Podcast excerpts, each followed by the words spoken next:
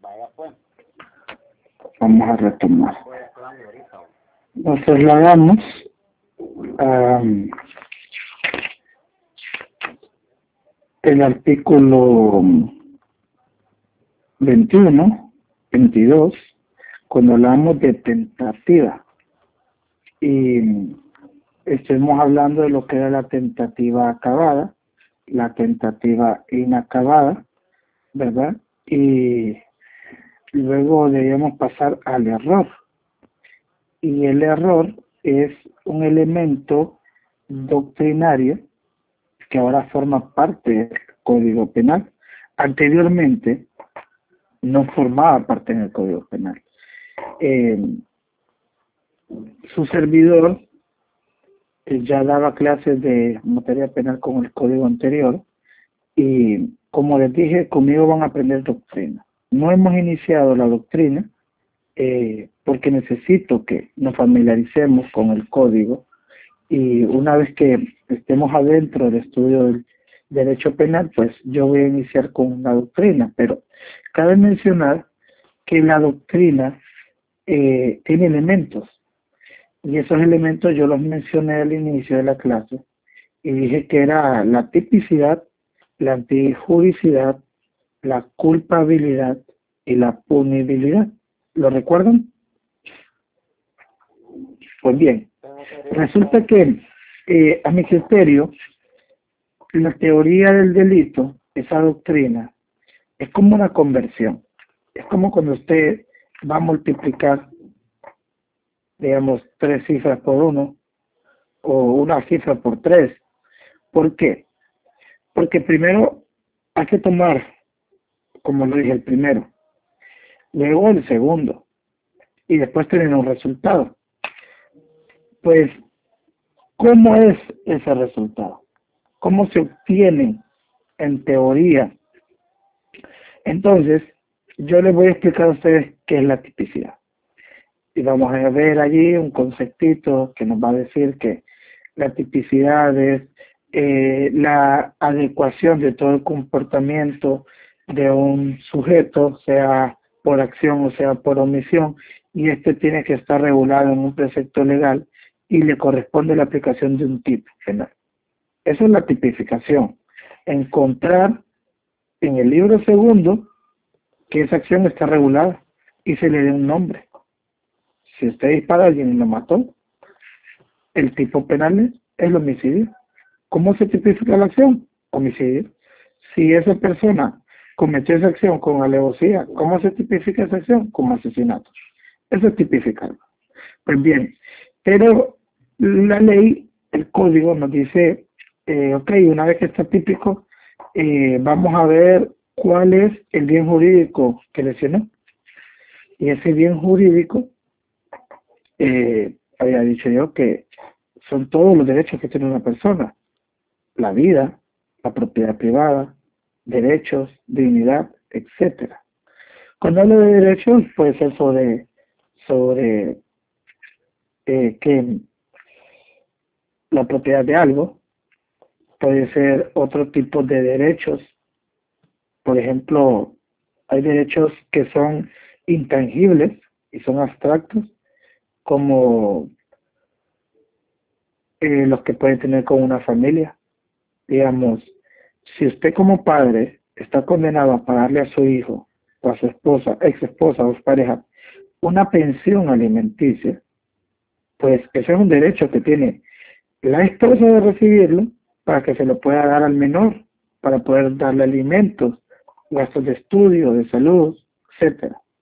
Ese es un derecho intangible, ¿verdad? ¿Por qué? Puede ser tangible hasta el momento que, que lo cumple y del dinero. ¿Ok? Entonces, ¿qué pasa cuando una persona, por omisión, no consigna ese dinero estando ya condenado? Sabemos que existe la comisión por omisión. Entonces, al no consignarlo, incurre en el delito de inasistencia familiar. Y eso es un delito, está tipificado, ¿verdad? Entonces podemos seguir poniendo más ejemplos. Pero, ¿qué es lo que quiero decirles? De que los filtros son los elementos negativos de cada elemento de la teoría del delito. Entonces me estoy yendo al principal, a la tipicidad, la antijuricidad, que la antijuricidad es lesionar un bien jurídico. Eso es. Entonces, eh, ustedes van a ir agarrando cada uno para desarrollar una tesis, sea acusatoria o sea de defensa. ¿Por qué? Usted como estudiante de Derecho, usted tiene que ir adquiriendo conocimientos básicos del derecho. Pero estamos en una sociedad que esos conocimientos básicos no son suficientes. Digamos, eh, usted va a una reunión familiar y dice, ok, mi esposa, mi hijo, mi esposo está estudiando Derecho y ya lleva materia penal. Lo primero que van a hacer es preguntarle, ay, ¿cómo ve? Temas de realidad, temas que le pasó esto al vecino. Entonces, uno necesita una herramienta, una herramienta de cómo poder, cómo poder emitir una opinión.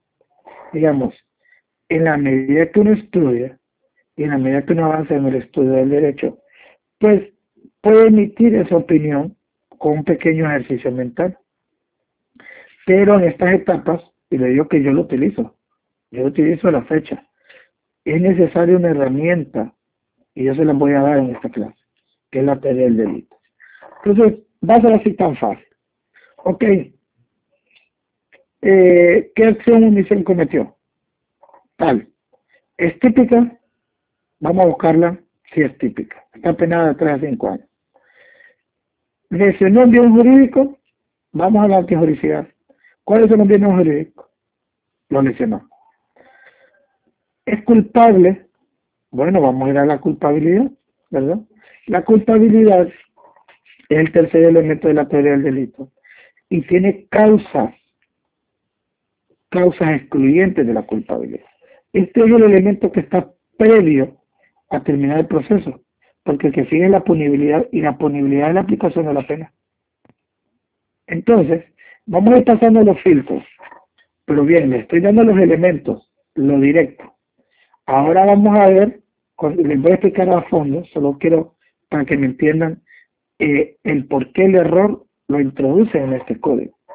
El error está en el artículo 23. como elemento positivo de la teoría, también deben de haber elementos negativos. ¿Por qué? Porque dijimos de que la toda norma le existe una sección como principio general del derecho. A toda norma le, existe una excepción. Ok. ¿Cuál puede ser una excepción de la tipicidad? Un error de tipo. ¿Han escuchado alguna vez eso? En algún, ¿no? Un error de tipo.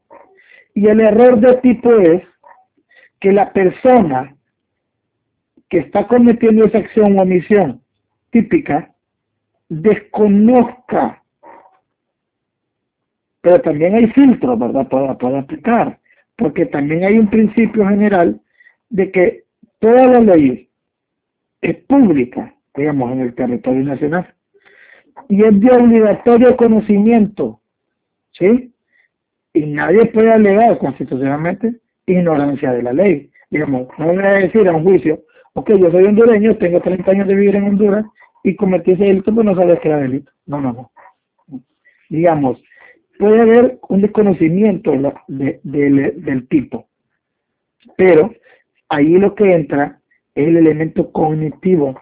¿Se acuerda cuando hablamos del dolo? El elemento cognitivo, ok.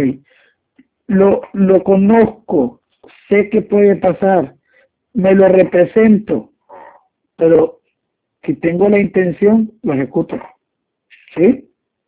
Entonces, cuando hablamos de un error, hablamos del tema de que si hubo o no hubo intención.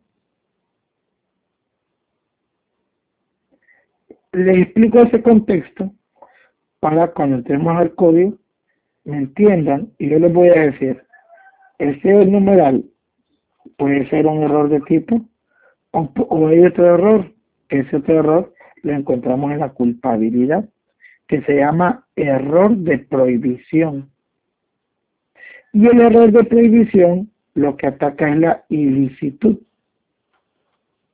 Sé que lo puedo confundir porque no le estoy presentando nada. Eh, no abogado, pero no lo entiendo.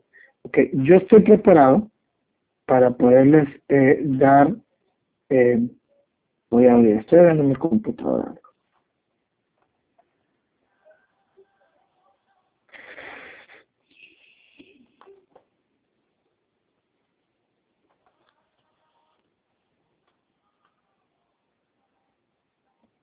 Estoy abriendo algo para... Voy a expandirme un poquito, me voy adelante.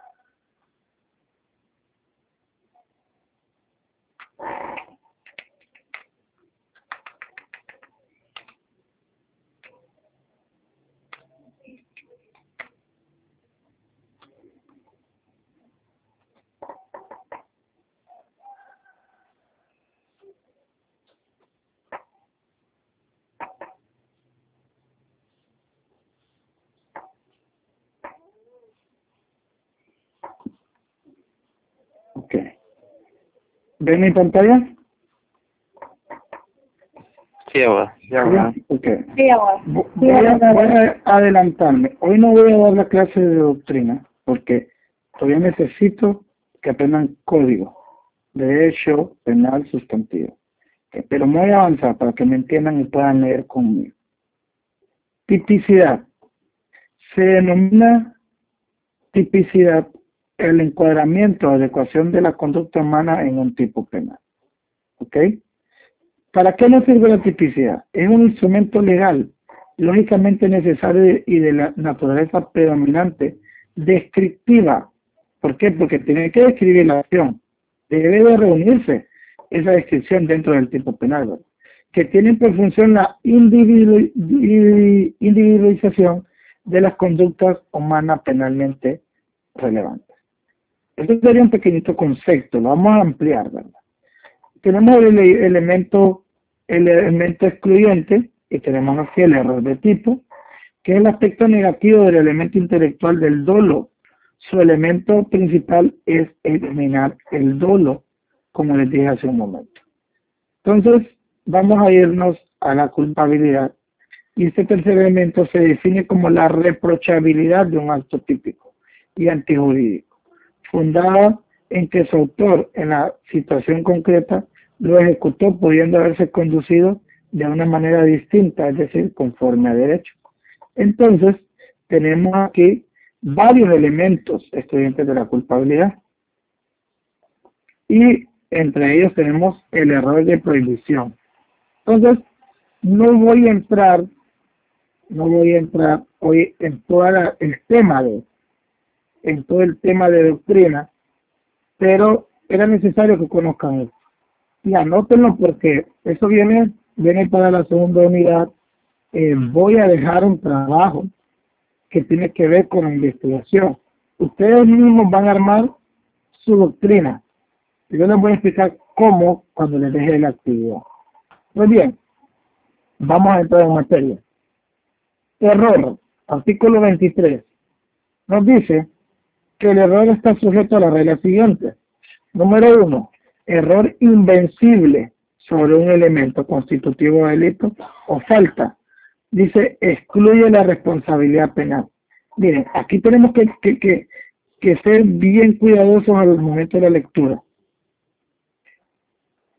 El primer renglón termina en un punto, a la mitad del segundo, y dice, el error invencible sobre un elemento constitutivo de delito o falta excluye la responsabilidad penal. ¿Qué quiere decir eso? De que al ser invencible, el, el sujeto no lo pudo vencer, era, era imposible. Y al ser imposible, excluye la responsabilidad. Miren qué tan importante. Excluye la responsabilidad. No es de que le haga un atenuante, no es de que le va a rebajar pena, la excluye totalmente. Punto. Si el error, atendida a las circunstancias del hecho y del sujeto, fuera vencible, debe ser castigado el hecho en su caso como imprudente. ¿Sí? Entonces, aquí, aquí entra y les diré que como este elemento es nuevo en el código y no todos los profesionales estudian doctrina, se le hace un poco difícil la interpretación, inclusive a jueces. ¿Por qué? Porque el código lo manda un solo, que el error invencible excluye totalmente la respuesta. El error se pudiera vencer eh, y no se hace, pues no lo excluye totalmente, sino que eh, se tomaría como imprudente. Pero aquí el legislador se queda corto en un punto. Recordamos en una clase pasada, cuando hablamos de los delitos que pueda configurarse de forma imprudente, el delito debe expresarlo, ¿verdad? Como imprudente. Si no lo expresa, usted no puede, no es legislador, no puede inventar, ¿verdad? Entonces, este error, hay una colisión, choca con otros delitos que no es posible, posible pasarlo imprudente. Pero el código lo manda en el error. Entonces hay que buscar esa brecha, ¿verdad? Es parte de la astucia de que si el delito lo permite, permite la acción que sea imprudente, pues nos podemos meter con el error, digamos, a la hora de formular una tesis. Eh, las tesis yo lo voy a, voy a, al final de la clase, enseñarles cómo formularla, ¿verdad? ¿Por qué? Porque sabemos de que existe una realidad. Existe una tesis acusatoria, que es la realidad del Ministerio Público, y existe una tesis de defensa, que es la realidad de la defensa. Entonces, el juez tiene que valorar con la realidad que mejor les ponga y que lo pueda acreditar. ¿Sí? Entonces, eh, de esa forma, en un juicio, en un juicio, difícilmente se va a llegar a una realidad. Se va a llegar a la comprobación de una tesis, sea esta de acusación o de defensa. Y eso lo va a usted acreditar, número uno, con fundamento. Y número dos, con prueba de cargo o prueba de descargo. ¿Verdad? Entonces, ¿por qué es tan importante conocer todos los elementos de la materia penal? Yo lo dije a un inicio. Uno como defensor ha ido a audiencias, a juicios orales y públicos, sin un medio de prueba. Sin ningún medio de prueba. Pero es necesario formular una tesis. ¿Sí? Y vamos a aprender en este plan. Pues, vemos de que en el primer numeral, si el error es vencible, excluye totalmente la responsabilidad. ¿Sí? Ahora vamos a ver. Debemos de, detectar que este error invencible recae sobre un elemento, ¿ok? Que esto dice constitutivo de delito o de falta, ¿sí? Elemento constitutivo de delito o de falta. Vamos a ver ahora el numeral 2.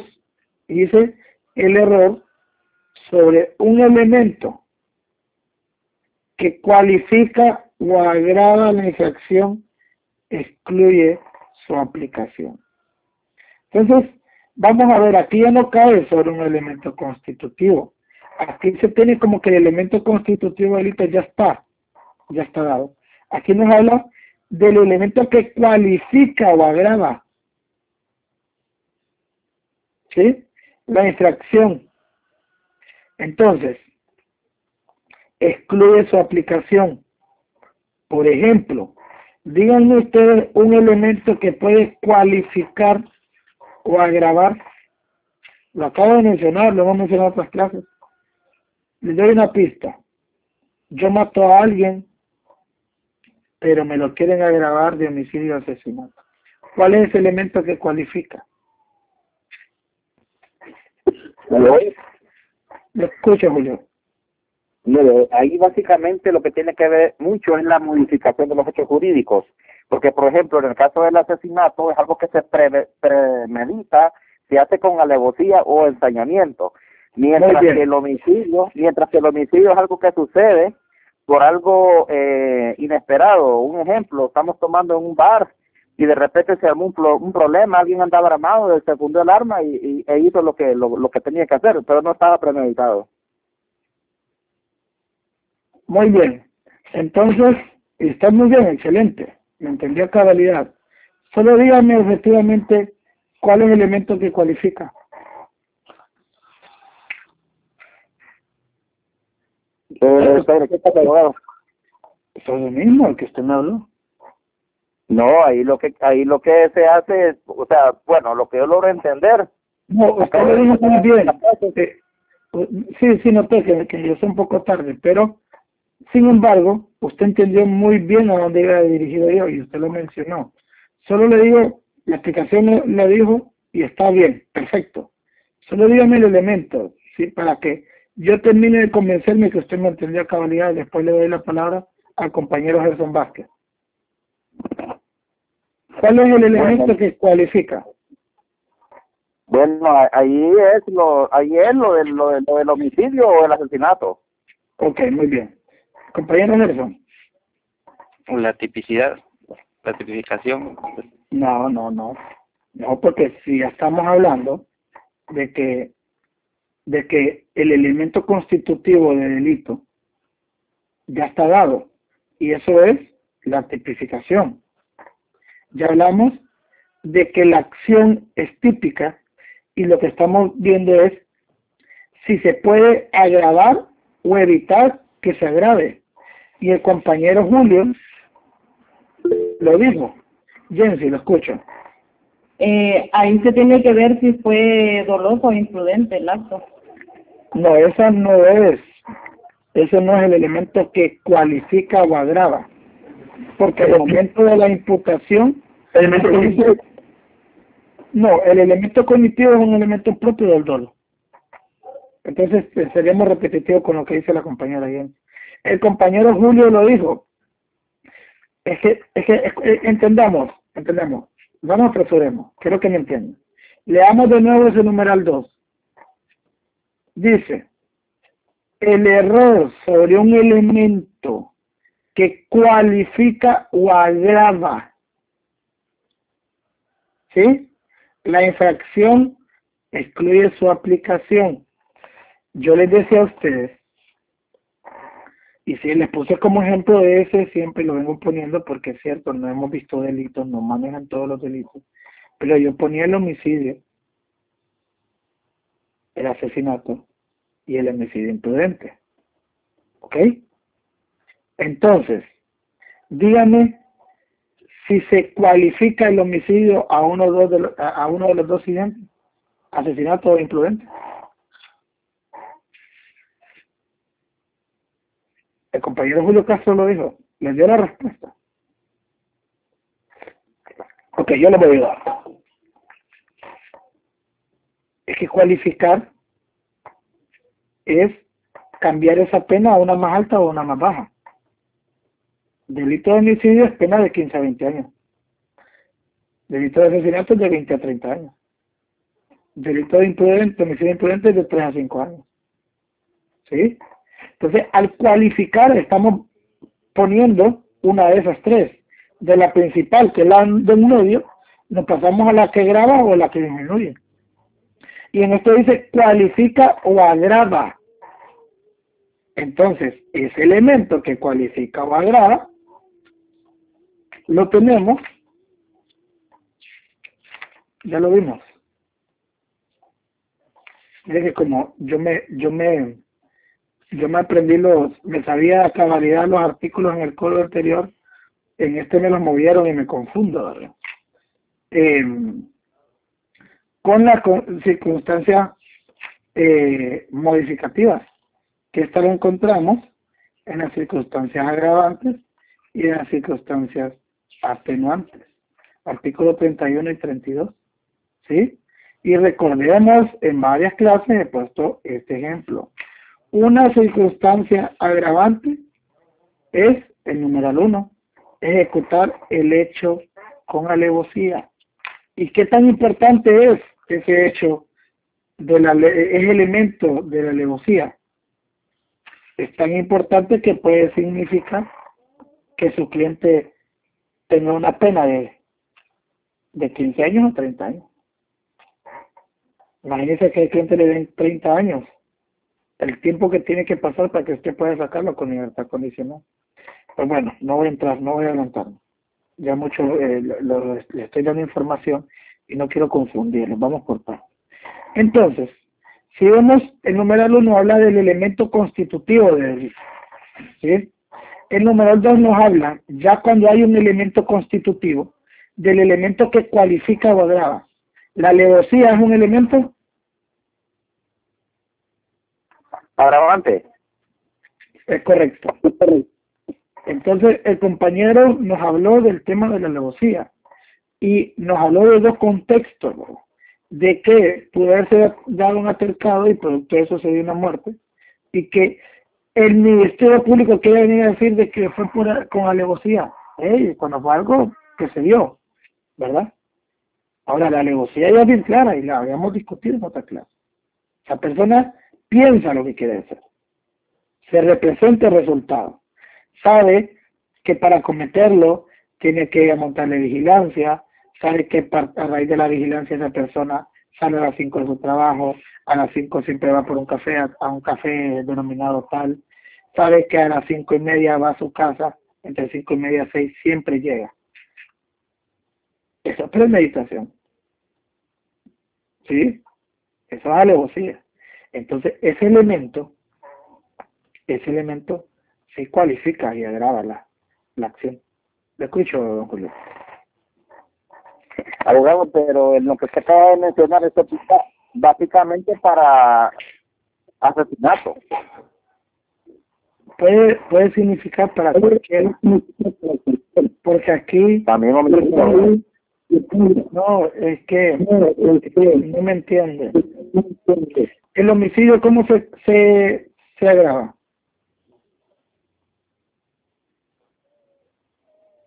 ¿Don Julio? ¿Abogado? ¿Cómo se agrava el homicidio? ¿Cómo se agrava el homicidio? Bueno, eh, bueno, como lo, lo yo lo había dicho anteriormente, es una es un acto, una situación modificable. Se puede agravar si en vez de lesionar una persona lesiona dos, tres, o lo hace ya con ensañamiento, pues. Porque el ensañamiento es, correcto. En la alevosía. Pero entonces lo está cambiando el delito de lesiones a homicidio. Eso, eso puede, puede ser un agravante en el caso que imputa sus lesiones y luego a la persona Pero serían contextos, entraríamos a, una explicación no los pretendo confundir. Lo que quiero decirles es de que eh, esto recae sobre las circunstancias que modifican la responsabilidad. Ahora, usted me habló de cómo modificamos meramente eh, el homicidio. Hablamos de agravarlo. Ajá, pero también podemos hablarlo de atenuarlo. ¿Y cómo lo atenuamos? Pasando que el homicidio de, de 15 a 20 años pueda pasar de 3 a 5. Porque es el imprudente. ¿Sí? ¿Y cómo lo vamos a hacer? Si hay una tesis acusatoria que lo quiere pasar al asesinato y usted tiene una tesis de defensa que eso fue imprudente, puede agarrarse aquí de dos cosas. El número uno que habíamos dicho, cuando el error es vencible, ¿sí? Y si el error, el error es invencible, pero si el error se hubiera podido vencer, dijo, se debe pasar a imprudente. Y como este tipo de delito sí consta que exista un delito imprudente, usted lo puede pasar ahí. Y si su fundamento no es suficiente, usted puede tomar el inciso 2 y modificarlo. Modificarlo. ¿Por qué? Porque usted va a excluir el elemento que agrava, en este caso la alevosía. ¿Sí? porque dice el error, ¿ok? El error. Y para que ustedes sepan, tenemos más errores en la doctrina. Puede ser también, puede ser también, otro ejemplo, el error de una persona. Usted pretendía matar a don Julio, pero resulta que pasó otra persona que se parecía a él y no la mató. Por ejemplo, Gerson. Y decir, usted quería matar a Gerson, yo nunca, nunca quise matar a Gerson. Había intención de matar a Gerson, a Gerson no, pero había intención de matar. Y eso es un error de persona. Y también está regulado en la doctrina. ¿Sí? Entonces, vamos a ver. La acción que realizó es típica, ¿verdad? Lo mató. ¿Sí? Eh, es antijurídica, sí, lesionó un bien jurídico, le quitó la vida. ¿Sí? Entonces, no vamos a alegar de que no lo quería matar a él, entonces no lo pueden, no lo pueden juzgar y le deben de aplicar una causa excelente de responsabilidad. No, porque, porque dañó un bien jurídico. ¿Sí? Lo que sí hubo fue un error. Entonces usted se puede agarrar de un error. Si usted formula una buena tesis, complementa esto que tiene el código con doctrina, usted podría lograrlo. Así de importante. ¿Me entienden? Y, y este es un tema nuevo. Es un tema nuevo. Pero como es un tema nuevo en el país, usted puede fundamentarse en jurisprudencia internacional. Por ejemplo, jurisprudencia de la del Tribunal Supremo Español. Este código es viejo en España. De esto ya hay suficiente sentencia. Y como España y Colombia nos lleva años en derecho, ellos sí tienen jurisprudencia en este tema. Entonces usted puede también fundamentarse en jurisprudencia. ¿Sí? Bien. Vamos a seguir al siguiente error entonces. El error invencible sobre la ilicitud. Miren, ¿ve? Esto ya no cae sobre el elemento constitutivo del delito. Ya no recae sobre la, el elemento que, que agrava o cualifica, sino que el, el, el, sobre la ilicitud de la conducta constitutiva de la infracción. ¿Ok? Excluye la responsabilidad penal. Entonces habla de la, se recae sobre el error invencible, sobre la ilicitud. Y ya les voy a explicar qué es lo que ataca la ilicitud. Pues bien, dice, si el error es vencible, la pena puede ser disminuida en un tercio. Entonces, aquí habla, a diferencia del primero, que era constitutivo de falta de delito, aquí habla de cuando el, el, la acción que comete sí es constitutiva, pero hay un error de su ilicitud, entonces puede ser una excluyente de responsabilidad o puede ser dos disminuida.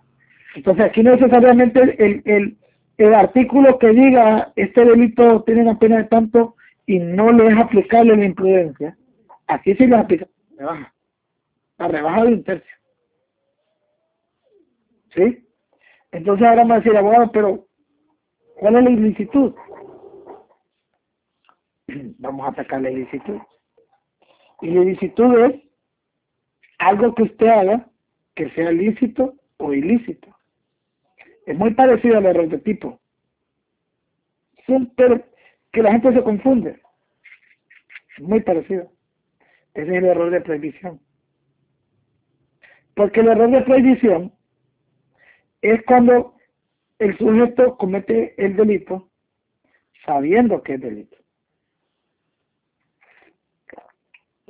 Por ejemplo, por ejemplo, eh, ven un joven de 18 años, conoce una jovencita, la jovencita es más grande que él, súper madura, y le dice que tenía 19 años. Y dice, ok, tengamos relaciones sexuales. Y resulta que la joven tenía 14 años. es permitido tener relaciones con una menor de 14 años. No es permitido. Y el, y el muchacho sabe que tener relaciones con una menor de edad puede ser condenado. Pero en su mente él se representa de que esa persona es mayor de edad y le cree. ¿Sí? Entonces, no hay un error de tipo, ¿verdad? Porque el error de tipo es el desconocimiento del tipo penal. Él sí lo conoce, pero cree que lo que está haciendo es lícito y tiene relaciones sexuales con la menor. Entonces, ahí atacamos el ilícito de la acción. ¿Me entienden? En ese caso, puede ser que el error sea vencible. Porque puede haber una tesis acusatoria que le diga, ok, pero hay, y este cómo le consta.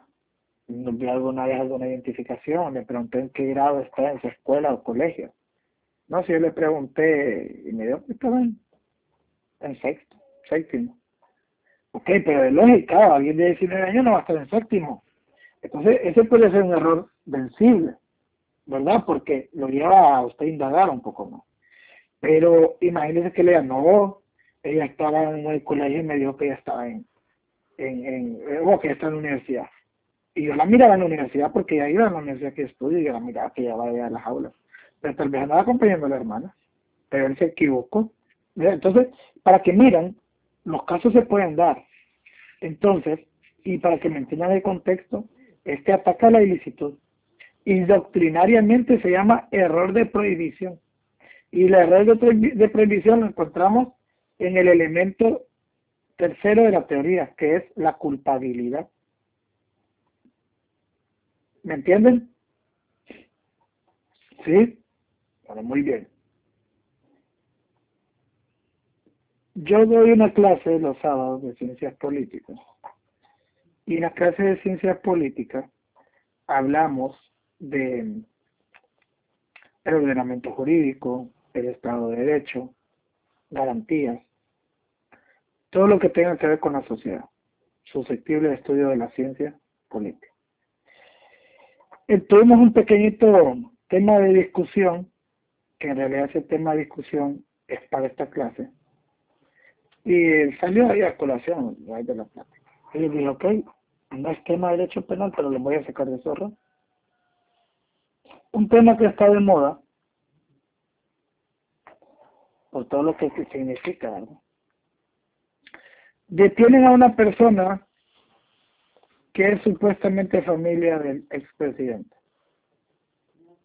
Le encuentran 400 mil empiras.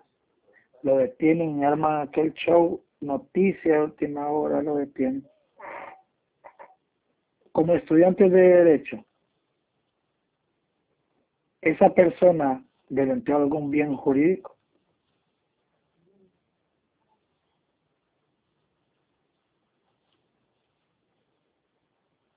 Pueden participar, no necesariamente con mi, con mi pregunta.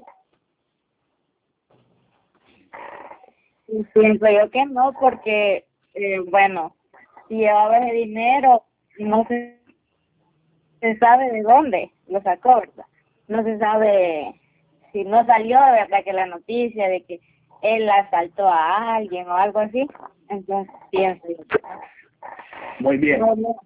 No, justifican la lo, solo salen ahí diciendo que noticia de último momento porque solo porque es familia del expresidente que eso lo, lo están juzgando solo por eso entonces ellos no saben de, de dónde salió ese dinero entonces no era para más tanto escándalo muy bien mi Castro, lo escucho.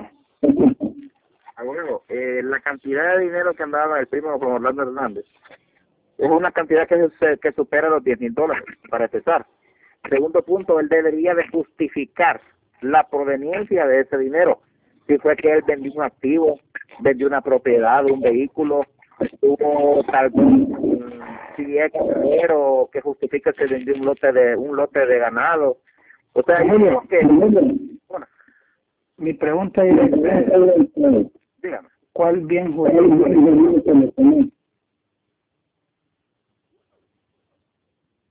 Por el dinero que le encontraron a Primo Orlando. Ok, le voy a explicar. Es prohibido viajar de un país a otro una frontera ¿Es correcto? Pero entonces, más de 10 mil dólares.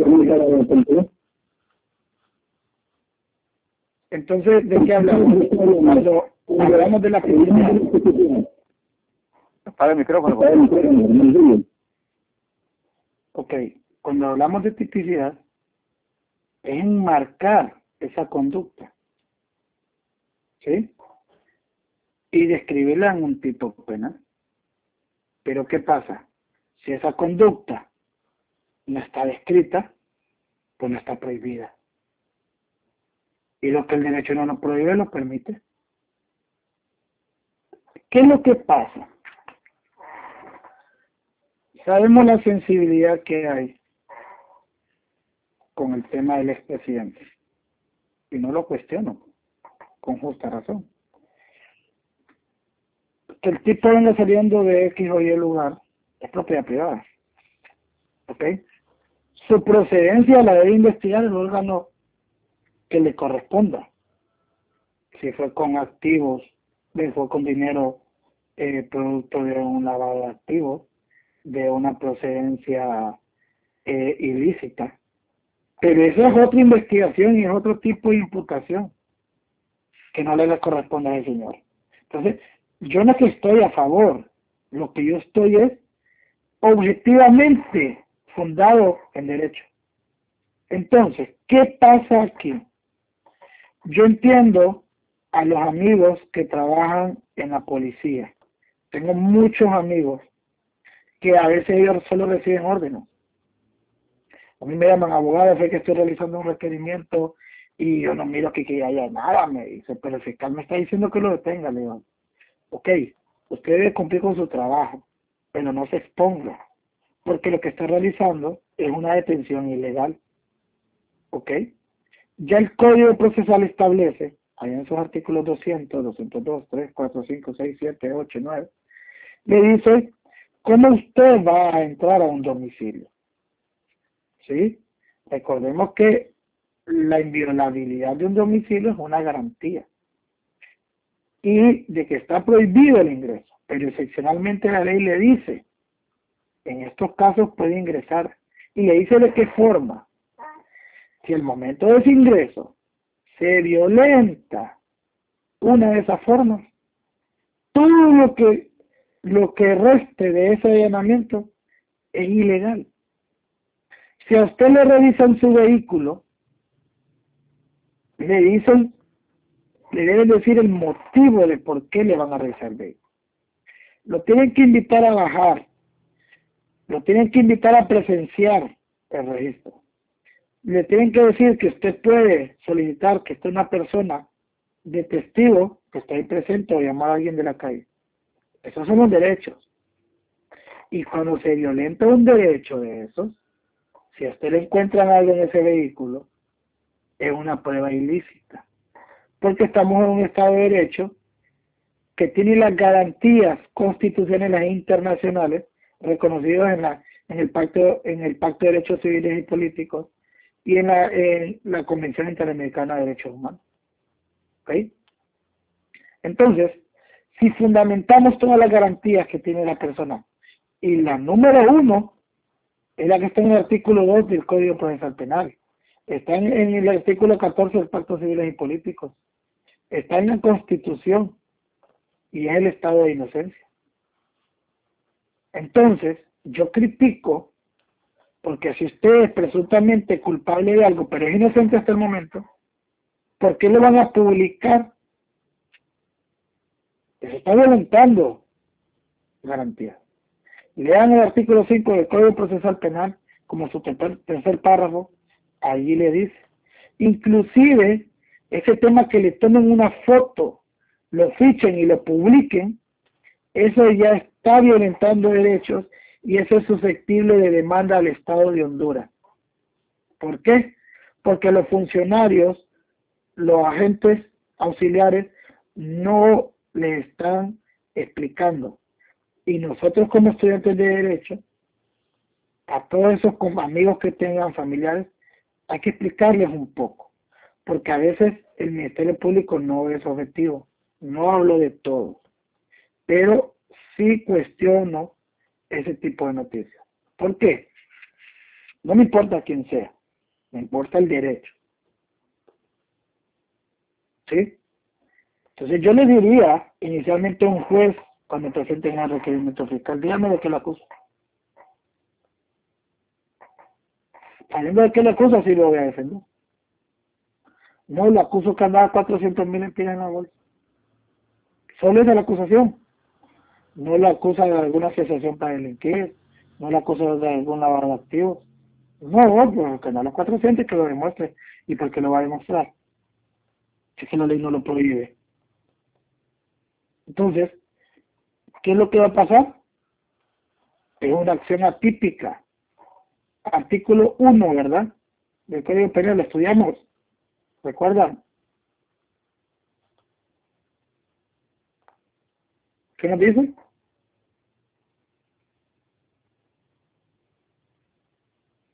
Que nadie puede ser castigado con una pena que no haya sido prevista, previamente establecida en la ley. Ajá, que la perpetración de esa acción o omisión no esté previamente fijada esa ley, ¿verdad? Ajá, y la ley que diga que poner 400 mil en es un delito, no existe. Ese es mi criterio. Pero me gustaría escucharlo si alguien tiene otro criterio o tiene más información que yo no conozca, si le imputan otro delito. ¿Ok? No pretendo que lo que yo digo es la verdad. Yo emito mi criterio. Yo me dedico a representar gente. Y yo lo que primero que reviso son esos puntos. Digamos, si existe congruencia con acción, que cometió y la imputación. Marta Padilla, le escucho. Eh, buenos días, abogado. Bueno, a él lo dejaron libre, ¿verdad? Entonces él pudo justificar de dónde era la procedencia de esos 400 mil eh, Es que ni siquiera tenía que justificarlo. Bueno, pero pero pero sucedió, abogado. Pero lo tuvieron lo detuvieron a él, ¿verdad? Por, por ser pariente de, imagínese, del expresidente y lo detienen y, queriéndole queriéndole imputar varias varias cosas, pero él pudo justificar y por eso salió. Pero lo más posible era que por lavado de activos, me imagino yo, ¿verdad? Pero me imagino yo, porque, bueno, usted tiene razón en decir, no no podría, pero igual sucedió. Digamos, siendo objetivos y neutrales, apartando lo que sucedió, sabemos ah, todo lo que sucedió, y yo no estoy a favor. Ok, lo reitero. Lo que yo voy es que la persona normal normal, usted debe respetarle sus derechos. Entonces, si a mí me dicen que es primo de él, no me extrañaría que no le haya cantidad de dinero. Si es que tenía toda la familia trabajando, con negocios, con contratos del Estado, no, no me extrañaría y obviamente lo van a justificar. Obviamente. Pero si sobrepasa de las cantidades que la ley establece, si hay otras acciones de que esto lleven a decir, ok, está lavando activos, ¿verdad? Si de repente le iba con ese dinero a comprar algún bien inmueble o a invertirlo para un negocio, y decir, ok, vamos a ver si hay ilicitud, hay ilicitud en eso, y ampliar el estudio, la investigación. Allí puede dar, pero así de buenas a primeras que a mí me detengo, se están violentando derechos. Y así como a esa persona se le violentan más.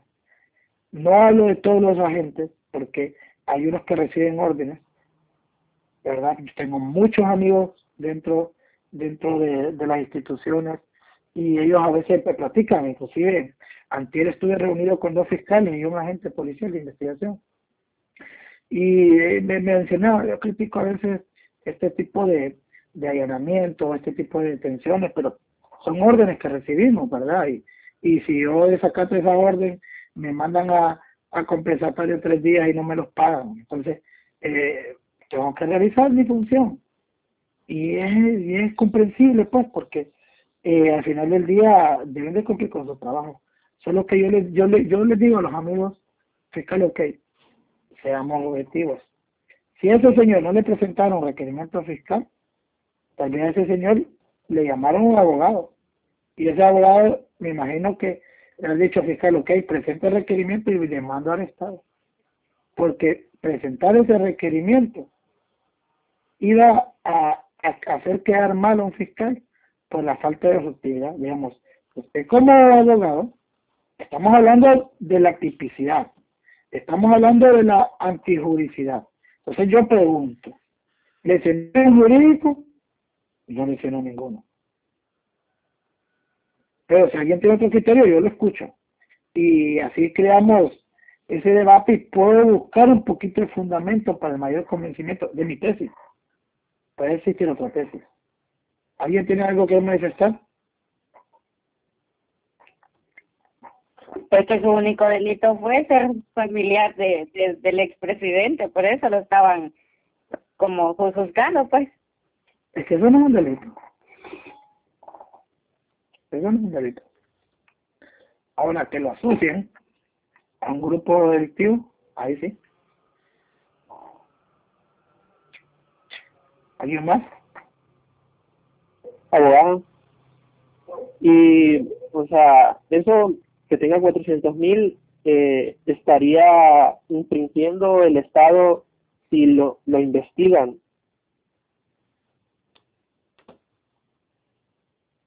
No, recuerde que el Ministerio Público es el órgano eh, que está facultado para poder investigar cuando detecte que haya alguna posible ilicitud, ¿verdad?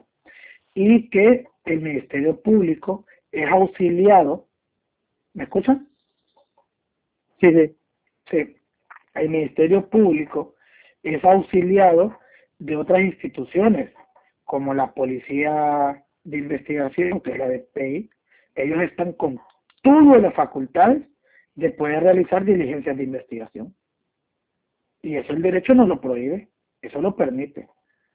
Solo que eh, existen procedimientos. Si ya se le abrió una investigación, esa persona debe de notificársela. Muchas veces, por medio de la DPI, el Ministerio Público le manda una cita a esa persona y le dicen, venga a declarar. Ok, estamos investigando esto, usted tiene el derecho de declarar. La persona puede decir, bueno, yo más tengo que declarar. Es un derecho que me atribuye el Código Procesal Penal. Ok. O puede decir, ¿qué voy a declarar? Quiero que investigar ese dinero. Ah, sí, ese dinero. Bueno, yo trabajé en el gobierno por ocho años. Eh, tuve mis ahorros, ganaba 100 mil empiras al mes. Eh, lo saqué porque iba a ir a comprar un activo. Revíselo, está en mi cuenta de banco. Vaya a pedir una constancia de mi sueldo. Vaya a pedir una constancia de, retirado. Vaya, vaya a ver eh, al IP una escritura que estoy registrando que pagué todos los derechos que el Estado pide. Entonces fiscal que va a venir a investigar y decir, ok, no hay un delito. ¿Sí? Ahora, que encuentre que la persona que nunca tuvo un sueldo, que nunca tuvo una cuenta de banco y la abrió tres días antes y le respetaron tres millones de un solo, ah, hay alerta. Eso es una investigación. Digamos, eso es lo que hacen muchos fiscales, ok. Está detenido, no, no hay delito, suéltelo. Pero está bajo, ella, bajo la lupa. Entonces lo empieza a investigar. Y así hay otros órganos eh, de policía de investigación que son técnicos o especialistas en materia de que van a seguir adelante la investigación. Entonces, posiblemente eso no quede ahí, pero son temas personales de esa, gente. Yo lo que me, me refiero es meramente a la detención, aislando lo personal. ¿Ok? Si es delito o no es delito si violento el bien jurídico o no lo violento. ¿Sí? ¿Me entienden? Pero, gracias. Abogado, y el hecho de que, el hecho de que él haya entrado, porque la casa no era de él, era de Juan Orlando. Ajá. Como, bueno, no sé, se considera ahí que entró a, lo estaba extrayendo el dinero de la propiedad privada, aparte. Ok. Dijo que, él dijo que entraba por una red, algo así, leyó una red para pesa. Entonces me imagino que todo lo que él dijo fue muy en parte de, de que al final pues lo, lo quisieron escuchar y que le pidieran que tenía que, que justificar de dónde sacaba el dinero. Aparte, también en, en los medios, él lo que dijo es que el dinero que estaba sacando de ahí, de la propiedad, era de, de la esposa del expresidente. Ok. Recordemos el artículo 26 del Código Procesal Penal. Ustedes no lo han leído, pero se lo voy a explicar. Ya la ley establece los delitos de orden privado y los delitos de orden público y los delitos a instancia de petición particular o delitos que pueden ser de oficio promovidos por el Ministerio Público. El delito de envenenamiento es un delito de orden privado y la persona afectada lo tiene que denunciar. El hurto o el robo es un delito de orden privado. La persona lo tiene que denunciar. ¿Alguien lo denunció a él por allanamiento, por hurto o por robo? No, ¿verdad? Si no hay una denuncia, que es instancia particular, ¿qué le van a imputar? Pero en ese caso que él dijo que el dinero que estaba extrayendo era de, de la esposa del me imagino que ella tuvo que haber aclarado, ¿verdad? Que sí era de ella y que con autorización de ella había extraído el dinero y todo eso. Es que, es que aunque sea de ella, no hay un delito. Ella no ha denunciado, ella no, ha denunciado el, el abogado que le extordige dinero. Abogado. Eh, bueno. No, es que no hay denuncia. Y, Eso ya no ha denunciado, entonces todavía no se le puede a él este, eh, eh, acusar de algún, que haya cometido algún delito. Ujú. Y aunque ella debería, digamos, es etapa de investigación. Pueden investigar y tomar la declaración a ella. Ok, el dinero es suyo, sí, ese es mío. Es, es, esposa de un expresidente, ¿cuánto gana el presidente? ¿Cuánto dinero tenía esa persona? Claro que lo puede justificar en caso que le abran una investigación, ¿verdad? Pero aquí utilicemos la lógica, el derecho es lógica. Entonces, 400 mil de gente, ¿cuánto gana un presidente? Desconozco en realidad. Desconozco, si, si un diputado, bueno, es que, es que hay otras otras cosas, bueno, no vamos a tema de realidad ni, ni de institucionalidad ni, ni de serlo de gobierno, ¿verdad? Porque en realidad no me gusta, no me gusta entrar a esos temas, eh, son temas bien sensibles y quiero remitirme únicamente a la materia penal. Eh, en la mayoría de clases de materia penal siempre, siempre tengo alumnos que trabajan en la policía de tránsito, que trabajan en la policía de investigación, que trabajan en la policía preventiva. Eh, siempre tengo alumnos, no sé, en este curso tengo 37 alumnos, tengo que tener algunos, tengo que tener algunos. No sé si alguien trabaja en alguna institución. Institución pública. Sí, ujú. Yo trabajo en una. Ok, muy bien. Yo igual. Ah, doña Evelyn, ¿verdad?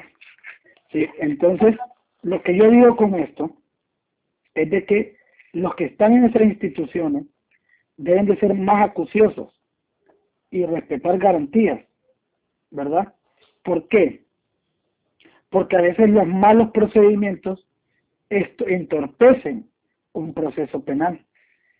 Porque hay errores en, en la detención, hay errores en la llenada de actas, las horas, si le dieron derechos.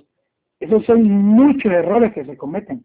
Y los que están dentro de las instituciones saben que yo no les estoy mintiendo. Digamos, hay delitos sumamente graves que detienen una persona. Y cuando vienen a ver en el juicio oral y público, esa persona salió. ¿Y cómo salió? Si que fue sumamente grave. Por errores. Entonces, cuando yo me refiero a eso, y como ustedes que están en instituciones y están estudiando, no es que quiero que se vayan con mi criterio, ¿verdad? Porque de repente, pues, ya el abogado mucho señala. No, pues, pero es que cuando uno representa gente o acusa gente, se vuelve un poco más apasionado en el tema. Entonces, mi consejo es, si nos vamos a dedicar, dedicar a algo, estudiemos para que no cometamos esos errores y el sistema vaya mejorando, digamos. Si yo cometo un delito y a mí me detienen, deténganme y júguenme, pero júgame con todas las garantías que la ley establece. Condénenme con todas las garantías, pero no vayan a mentir, no van a decir, ok, me agarraron en la playa con un carro lleno de armas, cuando yo estaba en mi casa y me vinieron a sacar a mi casa. Va a decir, ah, abogado, pero ahí está hablando un poquito más, ¿no? Sucede. Y no digo de todos los profesionales, sino que digo, tenemos que ser objetivos. Objetivos, porque los abogados privados en Honduras se convierten en investigadores también. Se convierten en investigadores. Nos vamos a 911, de repente pusimos la denuncia, pedimos la diligencia de investigación, no la dan, eh, por un contactito consigue el video, aunque sea para verlo. Ah, sabemos que el video está, vamos a pedirlo, que si el fiscal no lo da, lo pedimos al juez que le ordene que lo dé. Una vez que le ordene, le dice al policía de investigación, vaya y ordene el secuestro. ¿Ok? Realice esta diligencia de investigación. ¿Por qué? Porque el Código Procesal Penal dice que el, la persona responsable de obtener una prueba es el Ministerio Público. Favorezca o no favorezca reo. ¿Y quién es el órgano auxiliar la policía de investigación. Entonces, si ustedes, todas las diligencias que realiza el Ministerio Público, las hace la policía de investigación, la representación de él, ¿verdad? ¿Por qué? Porque el Ministerio Público y la policía de investigación es la que le da la cadena de custodia de ese medio de prueba. Y a ser obtenido de forma lícita, con conocimiento de las partes y bajo control jurisdiccional, esa prueba es lícita pero son temas un poquito más avanzados, ¿verdad? Entonces voy a regresar a la materia, lo que les pido y los insto, eh, además del código, leamos constitución, leamos derechos humanos y van a ir viendo que todo va conectado. Recuerdan que esto era el principio, este era un poquito de principios, tenemos mucho más, pero se lo vamos ampliando a raíz de que tengamos el estudio. Eh, Vamos a continuar. Tenemos claro lo que es el error, ¿sí? Eh, el error lo vamos a ir ampliando, digamos, manejemos lo del código. Voy a ampliar esa, ese conocimiento para cuando de repente quieran dedicarse a ser fiscales o quieran dedicarse a ser defensores o jueces, ¿verdad?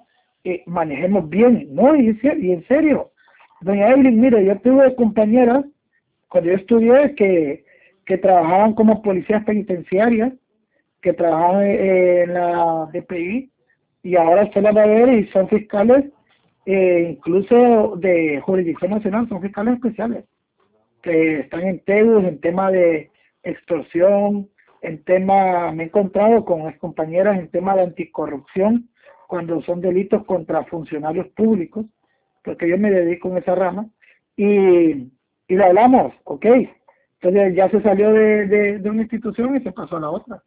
Entonces, eh, puede ser, puede ser, digamos, conozco jueces de tribunal de sentencia, que, que para mí los, los jueces de tribunal de sentencia son los más letrados, son los que más manejan el tema de garantías y los que mejor manejan el tema de doctrina y de derecho. Y que fueron, que fueron también agentes policiales, que los conozco, que los conozco de las tribunales, son jueces de tribunal de sentencia. Entonces, Ojo, ojo, todo esto que yo estoy enseñando, no me detengo porque el lo tiene el código, yo me lo puedo saltar, pero me detengo porque tengo varias sentencias de tribunales que han hecho uso de estos fundamentos para condenar o para absolver. Entonces, es sumamente importante, en su momento ustedes lo van a lo van a conocer y decir, oh, yo ya vi esto, vamos a repasarlo de nuevo. Entonces vamos a pasar ahora al tema de las personas penalmente responsables. Eh, nos trasladamos al artículo 24 y nos habla que son responsables eh, penalmente eh, de los delitos y las faltas los autores y los partícipes. Ok, vamos a hablar aquí un poquito de este tema porque ah, este código introduce elementos nuevos. Y parte de esos elementos nuevos nos introduce eh, eh, que además de los partícipes existen otros otros elementos. Eh, y lo vamos a ir viendo, ¿verdad? Lo vamos a ir viendo. Dice, porque déjenme abrir, tengo por aquí una pequeñita presentación para que vayan conmigo.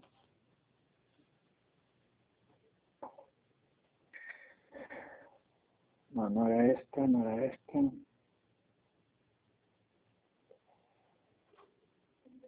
ya les voy a explicar los elementos nuevos que ha introducido este código, a diferencia del otro, que eh, es muy bueno, es muy bueno. Recordamos que hablamos en aquel tema del inductor, del que provoca, ¿recuerdan? ¿La clase pasada?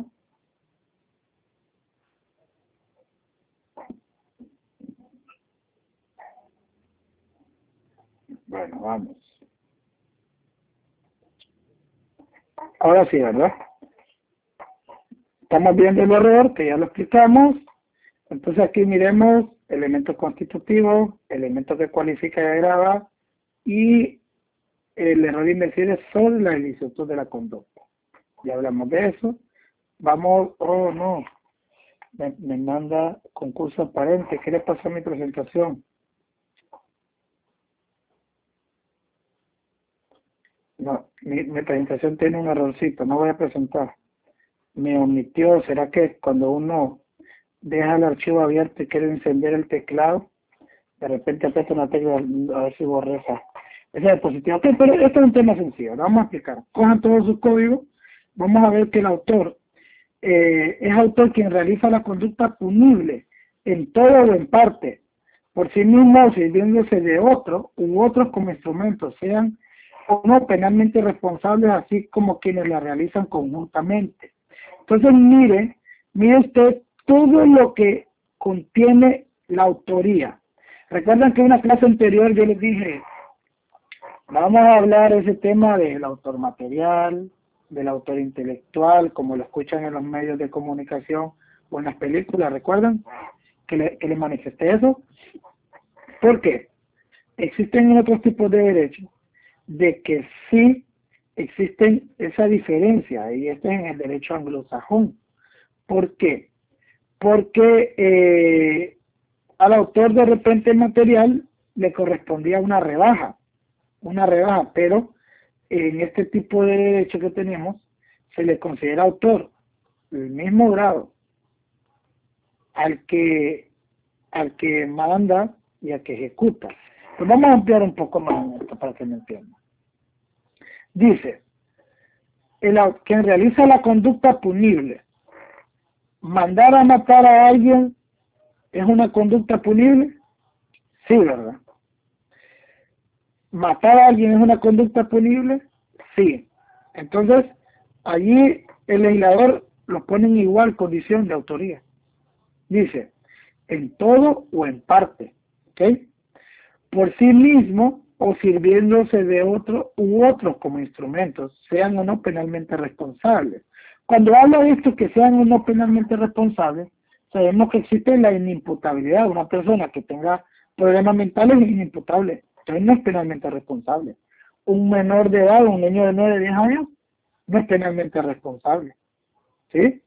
Entonces, a eso se refiere, se refiere este, este artículo. Pues. Bueno, y dice, así como quienes realizan conjuntamente. Entonces, si de repente yo voy en la moto y el que va atrás dispara, lo realizan conjuntamente. ¿Ok? Entonces, no es que el otro es partícipe eh, o es cómplice, no. no. Entonces, miremos acá. Código anterior hablaba de partícipes, B de cómplices. ¿Recuerdan? A es cómplice. Este código habla de partícipes. El código anterior no hablaba de partícipes.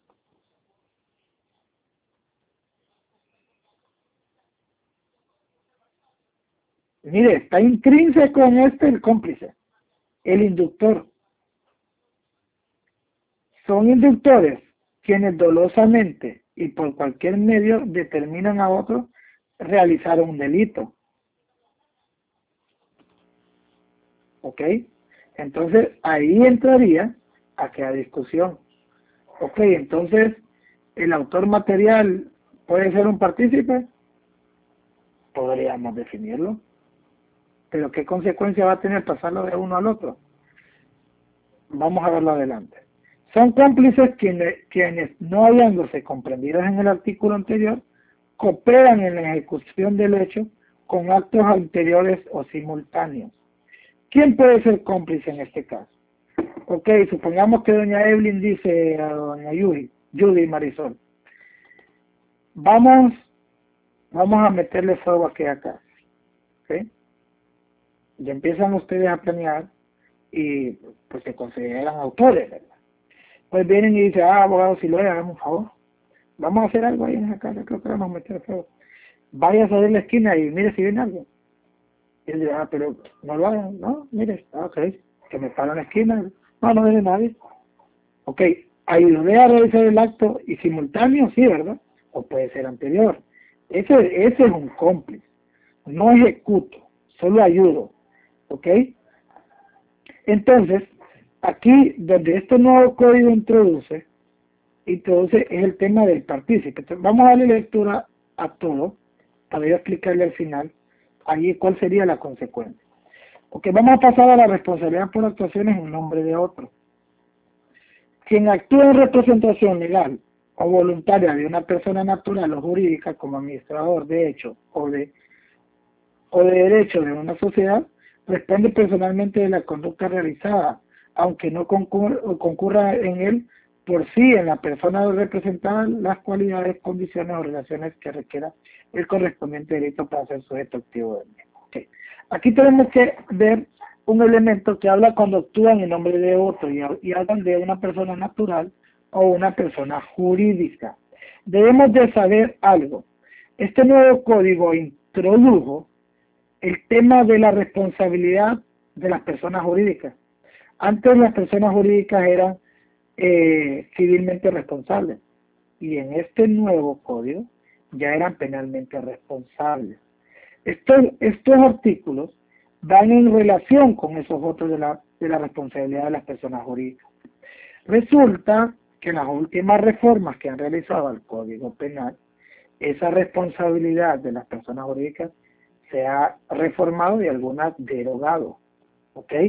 Debemos de ir actualizándonos y no voy a entrar por ese hecho en la responsabilidad penal de las personas jurídicas porque eh, actualmente no está en vigencia.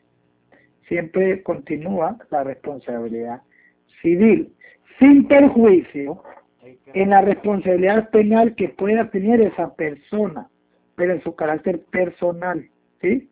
Y cuando me refiero a esa persona, me refiero al administrador o representante o gerente de la persona jurídica. ¿Me explico? ¿Sí? La responsabilidad penal en los delitos cometidos a través de medios de difusión es otro que introduce este código. Sabemos cuáles son las circunstancias que ha llevado a esto. Y podemos ver que en los delitos que se cometen utilizando medios o soportes de difusión, no responden criminalmente los cómplices. Miren, los que sean autores solo responden, en estos casos, de forma escalonada, excluyente y subsidiaria, de acuerdo con el orden siguiente. Ok. Habla aquí de dos cosas, excluyente y subsidiaria. Excluyente es que lo excluye, no tiene responsabilidad. Y subsidiaria, recordemos que la palabra subsidiaria es de que, de que me pueden, digamos, si yo soy un periodista, yo tengo un jefe, me pueden denunciar a mí y subsidiariamente a mi jefe. ¿Me explico?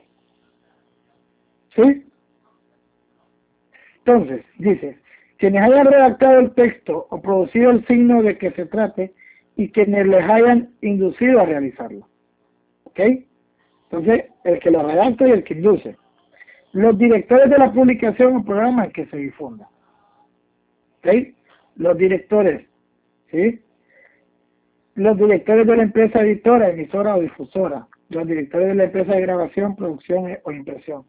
Cuando por cualquier motivo distinto de la extinción de la responsabilidad penal, incluso la declaración de rebeldía o la residencia fuera de Honduras, no puede perseguirse a ninguna de las personas comprendidas en algunos de los literales del párrafo anterior. Debe dirigirse el procedimiento contra los mencionados en el literal inmediatamente posterior. Ok. ¿Qué quiere decir esto? Que como es un delito eh, que se le aplica el principio de territorialidad y no forma parte de ningún tratado, ni de ningún auto acordado, no se puede perseguir de forma internacional. Tiene que ser meramente territorial y ya vieron que como en algunos casos que pasaron de realidad nacional, eh, solo se penaba, al periodista que emitió la noticia. No perseguía subsidiariamente a los demás de la, de, de la empresa radiodifusora o televisora. ¿Me explico? Entonces, ¿qué quiere decir con esto?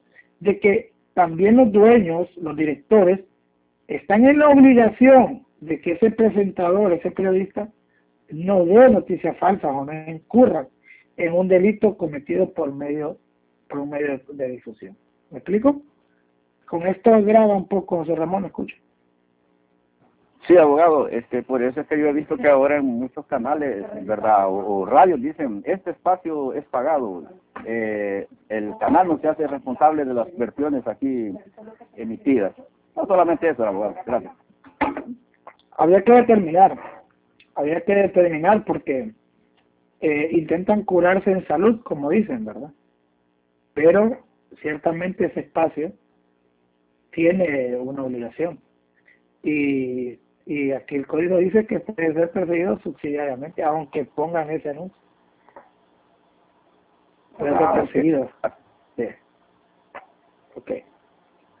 Entonces, eh, para que entendamos, cuando ahora en el derecho penal actual hablamos de un partícipe, sabemos que dentro del partícipe se establecen o se contemplan los inductores y los cómplices.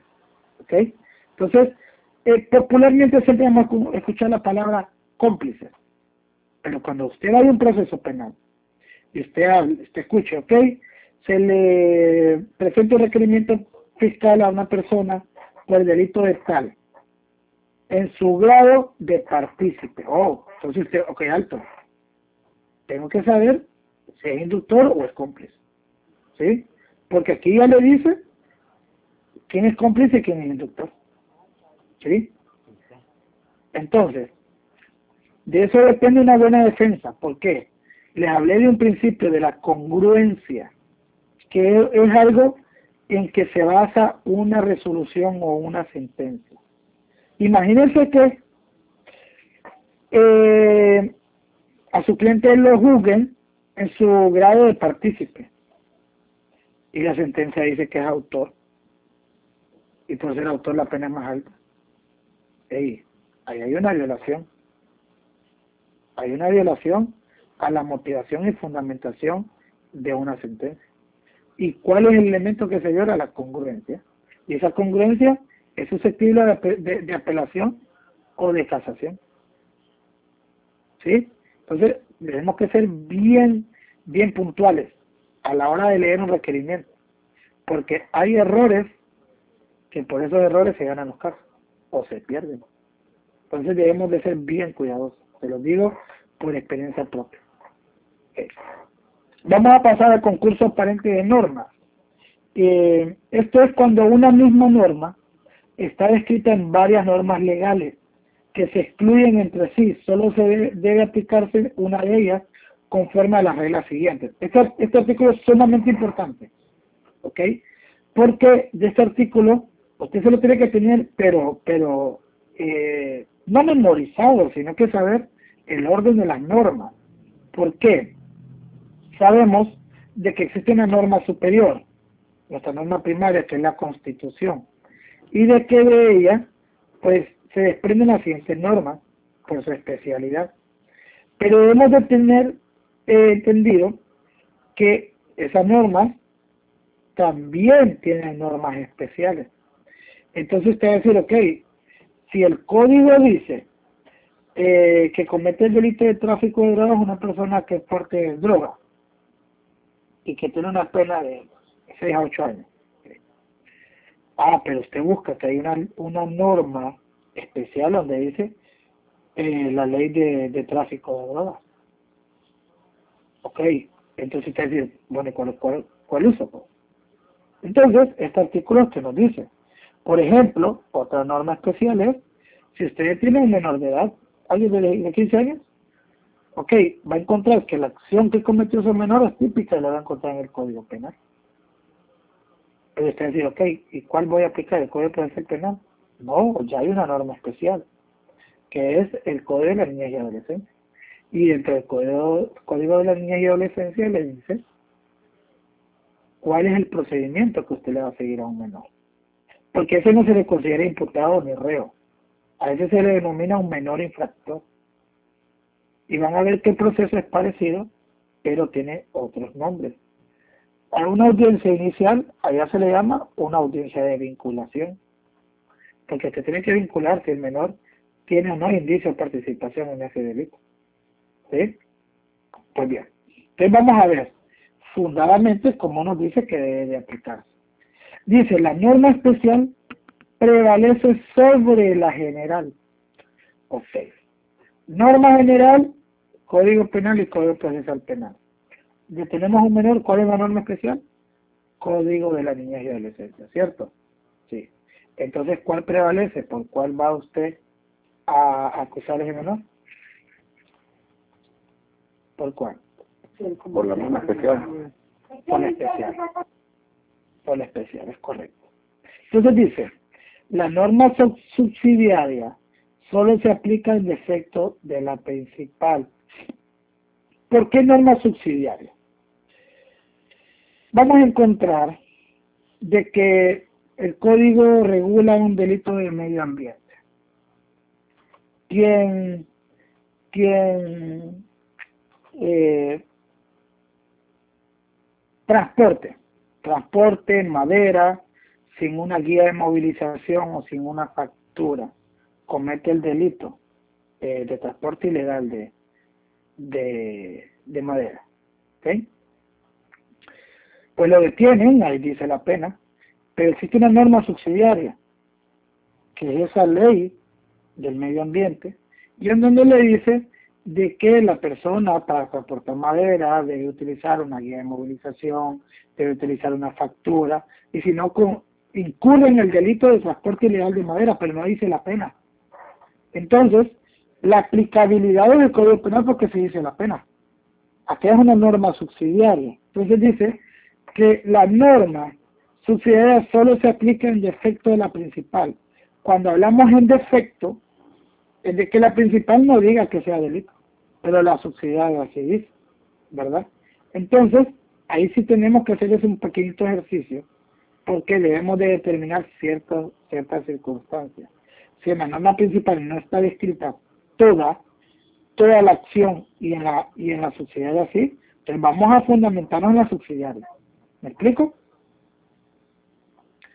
Perdón, Vázquez, lo escucho. Por ejemplo, en la ley forestal habla de, de incendios forestales, en causa de incendios.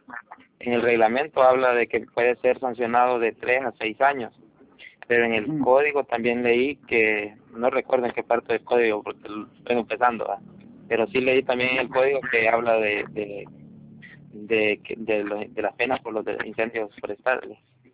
¿Y cuánto era la pena, recuerdas? No recuerdo la pena, pero sí creo que era mayor. ¿Era mayor? Sí. Ok. Y, y hay unos principios, pero no lo han buscado existe un principio que se llama indubio pro reo. ¿Sí? Y también el principio eh, puede existir de retroactividad, que puede pecarse la ley que más le favorezca, ¿verdad? Y existen otros principios que podríamos expandir aquí, pero adelantándome a esa respuesta, yo le aconsejaría que lea las disposiciones derogatorias, que lo va a encontrar en el artículo 632, si no me equivoco.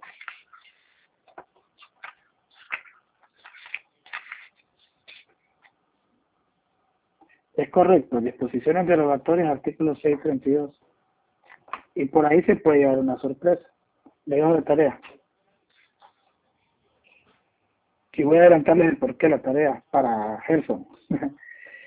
eh, voy a un juicio oral público. Un proceso viejo, duró mucho tiempo. Llegó pandemia, no se trabajó, regresamos, la carga laboral, etcétera. El Ministerio Público llegó, llegó y formalizó la acusación ante el Tribunal de Sentencia en un juicio por uno de estos delitos que menciona el compañero Gerson. Y adivinen qué. En las disposiciones dice que esa, esa ley forestal, exactamente de un artículo a otro, estaba derogado. Y de ok. Promueve una excepción. Y esa excepción era porque no podía perseguirse la causa. ¿Por qué? Si no está prohibido, está permitido. Y si está derogado, pues ya no existe. Entonces ya no está prohibido. Recuerden que les digo, ¿cuál es el bien jurídico lesionado? ¿Está tipificado o no está tipificada la conducta? Si no está tipificada, atípica y a no ser atípica, ser atípica, no se puede seguir una causa porque el artículo 1 dice de que no se puede juzgar a alguien si la línea está vigente o creada. Y, y, no quiero como que como que sonar un poquito fuerte, pero aquel colega se sorprendió y, y quedó como de ¿qué estoy haciendo? Y agarra el código y, y le dice al tribunal, el tribunal le da la paga y le dice con El Ministerio Público sigue acusando por el mismo delito. Ah, está bien, no hay problema. Digamos, el tribunal puede haberle puesto fin allí o puede haber dicho, que se siga. Y si se sigue, pues el tribunal como garantía del proceso y de los derechos, ¿cómo lo va a condenar a usted por un delito que no exista? Yo ni me voy a gastar en este juicio. Si ya sé que no puede, entonces la sentencia va a ser absolutoria. Así de importantes son estos principios y esta parte inicial del código. Te lo digo. Es que soy, hago, tanto énfasis y si vemos ya tenemos eh, cuarto fin de semana, de verdad, cuarto fin de semana apenas estamos en artículo 29. Es cierto, así el abogado habla mucho, mete otras causas, pero no, es que necesito ir abriendo, abriendo un poco la imaginación y sepan el poquito, la poquita experiencia que yo he tenido para que se lo tomen en consideración para cuando les toque. Porque a mí no todos mis catedráticos me daban su experiencia, no, no. No, hay abogados que, que son un poquito más, más reservados en esos puntos. El único que me dio, me dio parte de su experiencia fue el abogado Ramón Enrique Barrios. Él fue mi mentor en tema de doctrina. Y creo que quedó diputado ahorita. Dígame, doña Judith. Abogado, y bueno, yo que trabajo en, en el área forestal. Muy bien. Y y en eso, bueno, en la ley forestal, que para mí es que existen muchos vacíos. Porque, ah, sí. Sí, porque Si, si, lo, si la comparamos, por ejemplo, por ejemplo, la ley forestal eh, dice que el INA no puede titular áreas de vocación forestal. Ajá, pero el INA siempre lo hace porque la ley de ellos eh, tiene ahí algún artículo que les permite hacerlo. Entonces, sí, ese tema, ese tema de, de la adjudicación de esos, de esos bienes sabemos de que cuando esto ya se aplican, cuando son cantidades más grandes, ¿verdad? Que un municipio no los pueda, no los puede otorgar porque no son tierras ejidales, sino de carácter, eh, en este caso, rural, se llamamos, ¿verdad? Eh, sí, rural. Sí, ahí en realidad sí hay un problemita con eso. Eh, por eso algunos otorgamientos de dominios plenos se han tardado y no salen, y en otros casos sí se adjudican pero, en ese caso, digamos, si, si el área que titula, el área que, que Lina adjudica, es área de vocación, de, eh, perdón, de tenencia nacional, digamos, el Estado puede, ¿verdad?, eh, hacer una, o sea, comenzar un juicio para recuperar esa área. Eh, no me gusta no me gusta hablar de, de, los casos personales, pero sí, y actualmente estoy representando a exfuncionarios, bueno, uno todavía funcionario del gobierno, que trabajaba en el área predial del Instituto de la Propiedad y, y sí otorgaron, otorgaron eh, dominios plenos a áreas que son de reserva nacional. Pero eh, allí entran varios elementos de lo que hemos estado estudiando, porque se imputan a muchas personas y no todas son penalmente responsables. Hay unas que incurrían en el error, porque el, el que el que sea responsable emite una constancia le dice, no, esa área no es de, no de impacto, entonces esa área sí se le puede otorgar el dominio pleno. Lo que debemos de aprender en ese tema a diferenciar lo que es un terreno ejidal y es un terreno que no es ejidal, ¿verdad? Entonces, conforme a eso, a qué institución le corresponde otorgarle un título de propiedad, ¿verdad? Entonces, allí su pregunta es si se le puede dar una causa, sí. Si se puede anular ese dominio pleno, sí, sí se puede. Bueno, es que igual la, la ley forestal tiene vacíos en muchas cuestiones, porque por ejemplo, eh, en mi caso, a veces me requiere mucho la fiscalía como testigo para... ¿Usted trabaja usted trabaja directamente con... Yo trabajo con el, no, con el Instituto de Conservación Forestal, con ICF. Ah, con el ICF. Y usted tiene que, usted de campo va a hacer las inspecciones. Sí, de campo, sí. a mí me toca hacer inspecciones y todo eso. Entonces, si hay algún delito o algo, a mí me sí. toca levantar algún Usted sabe, usted sabe que una zona de impacto eh, tiene un núcleo, tiene una zona de amortiguamiento. Y esa zona de amortiguamiento debe tener rótulos, ¿verdad? Entonces, cuando a veces no están esos rótulos, no hay nada que diga que es una zona de amortiguamiento, empiezan a ocurrir aquel tema de que hay personas que invaden, que toman en posesión y que por medio de la prescripción adquisitiva quieren adquirir ese terreno y hasta solicitan un dominio pleno con, con, eh, con una declaración jurada, con una constancia del patronato que esté más cerca. Entonces, hay un problema con, con los con los agentes de campo con, con gente que tiene el trabajo parecido al suyo. A nosotros nos llegan, nos llegan casos así, por ejemplo, cuando están eh, solicitando y eh, esas áreas así, y donde las solicitan es en las áreas de amortiguamiento, ¿verdad?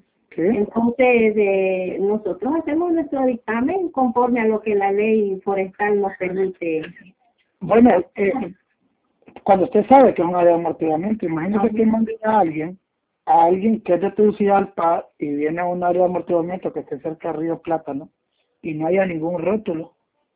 Y esa eh, persona esa persona no busque el área georreferencial a veces andan su GPS pero dice no que no está dentro del, agua, del, área de amortiguamiento y emite una constancia y dice que no está dentro del área de amortiguamiento.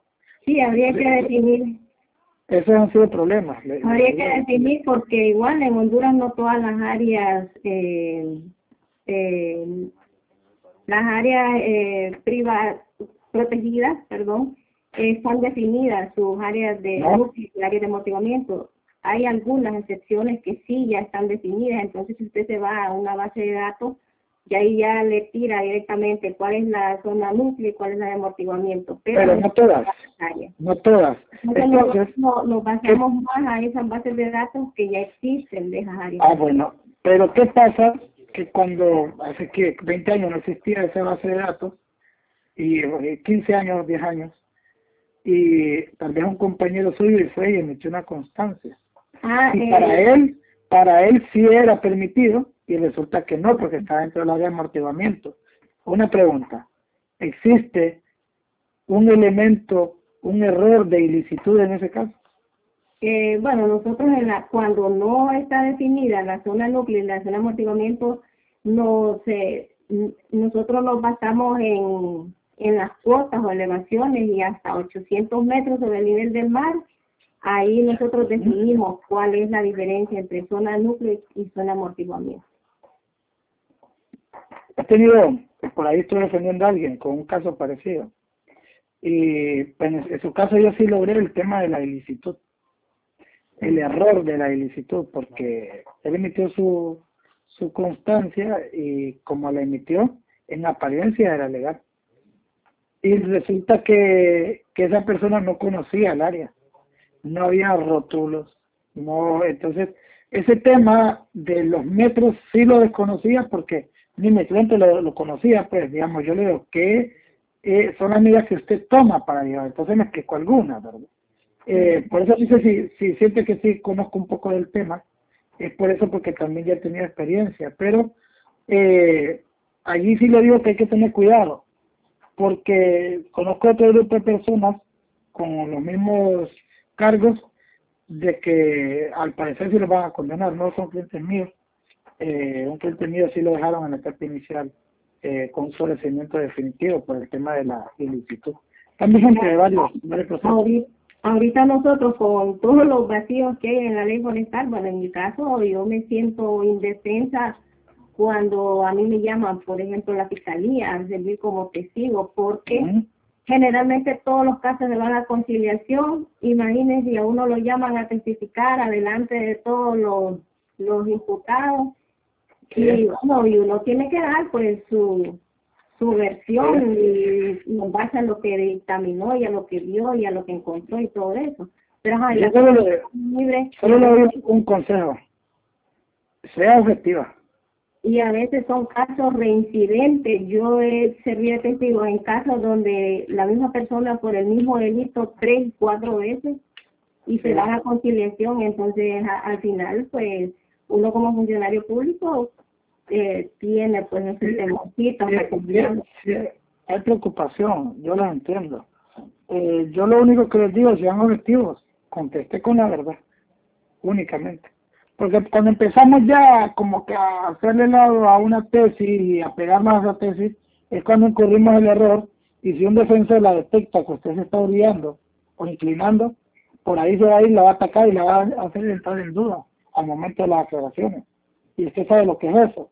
Y ahí es cuando entra uno de los principios de inmediación, que es lo, el, el, eh, el tacto que tiene el juez para entender si la persona testigo está diciendo la verdad o está mintiendo, ¿verdad? Pero eso ya son temas de derecho procesal que en su momento, no sé si yo la voy a dar procesal, pero son temas buenos con el tema de, los medios de prueba y lo demás. Pero bueno, vamos a continuar, doña Judy, porque ya se nos acerca la hora de almuerzo y tenemos examen en otra clase.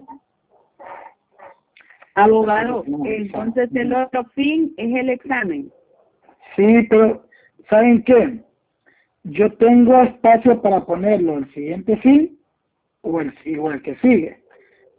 ¿Por qué? Digamos, ahí puedo aprovechar un poquito de, esa laguna que nos deja la, la universidad en el tema de la libre cátedra. porque eh, dice que el primer domingo van a hacer examen los que tengan las clases de la mañana. Y el siguiente domingo las clases de la tarde porque estamos en una, en la mañana, ¿verdad? Aunque sea mediodía lo que estamos. Entonces, mi pregunta es, ¿ustedes ya tienen señalado exámenes para el siguiente domingo? Solo la compañera Jensi.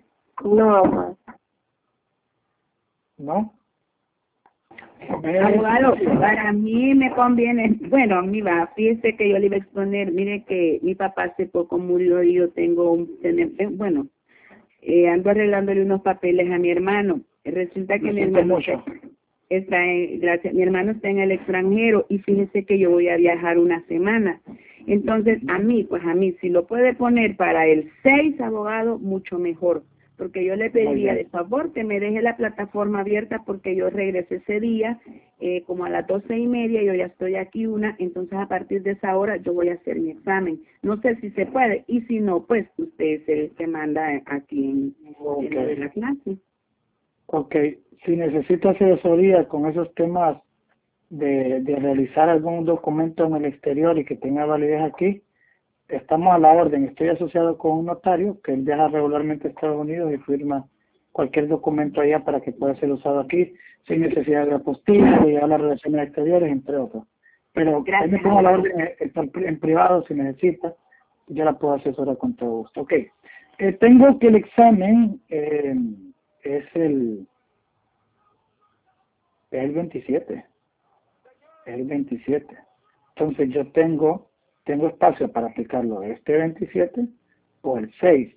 Pero ¿qué pasa si yo me expando al 6? la consecuencia que puede tener es de que a usted en la clase de la tarde, el domingo, si lleva dos clases, le pueden decir, las clases las tenemos, el examen lo tenemos el 6. Entonces ya chocaría porque ya poner tres exámenes en el mismo día es antipedagógico. Entonces yo tendría que poner el 27. Y creo que para no llegar a ese conflicto y estarme metiendo en el horario, creo que sí va a ser mejor el 27, la otra semana. La otra semana. Pero, pero, lo que vamos a hacer aquí es que no va a entrar el artículo 34 en adelante, que ese título eh, habla de las penas. No van a entrar, pues ahí tengo preparado una actividad con esta tarea eh, para efecto que ustedes trabajen y, y puedan pues, conocer un poquito más fondo, saben de que yo siempre voy explicando. Lo que siempre haríamos es a las circunstancias que modifican la responsabilidad penal, las circunstancias agravantes, que es el artículo 32. Entonces, ¿qué quiere decir eso? Tengo que terminar de explicar eh, ahorita lo que es las circunstancias de responsabilidad y las circunstancias modificativas. Ok, tenemos las 11 y 56. Podemos hacer algo. Le doy un espacio de unos 5 o 10 minutos para que descansen y continuamos. Y después regreso y tenemos aproximadamente unos 15, 20 minutos, voy a ser objetivo. No voy a ampliar en, en ejemplos, para poder eh, terminar el, tema y nos preparamos para la siguiente semana, ¿les parece? Excelente, Ok, entonces eh, son las 11.56, nos vemos a las 12 y 5. Perfecto, bueno. Digamos, instancias eh, que modifican la responsabilidad penal.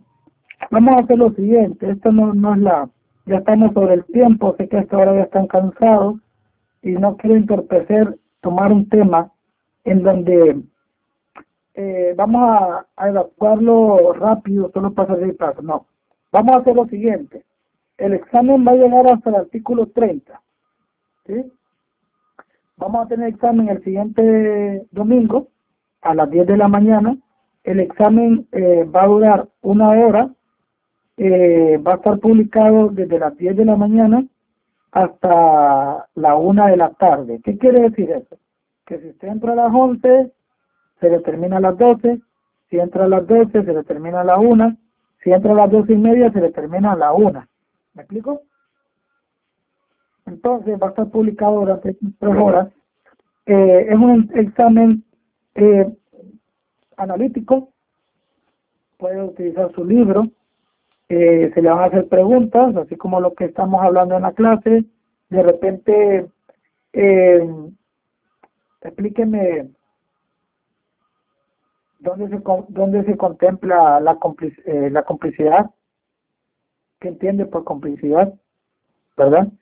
Eh, ¿Qué es un inductor? Es lo mismo que, que un partícipe, etcétera. Entonces, yo les pido lectura.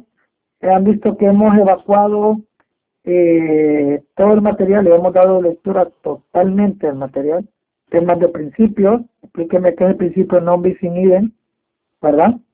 Entonces, eh, es un examen analítico que usted lo puede responder con lo que hemos dado lectura y explicación en la clase. Eh, dicho eso, pues tenemos examen la otra semana del artículo 1 al artículo 30 para la compañera que consultó ahí que se le había ido la luz o le conectó el internet, pero no podía hablar yo, él no me escuchaba. Pues bien, eh, nos veríamos, bueno, eh, no, no nos veríamos el siguiente domingo, sino que entraríamos solo el examen. Siempre voy a estar atento en el WhatsApp para consulta.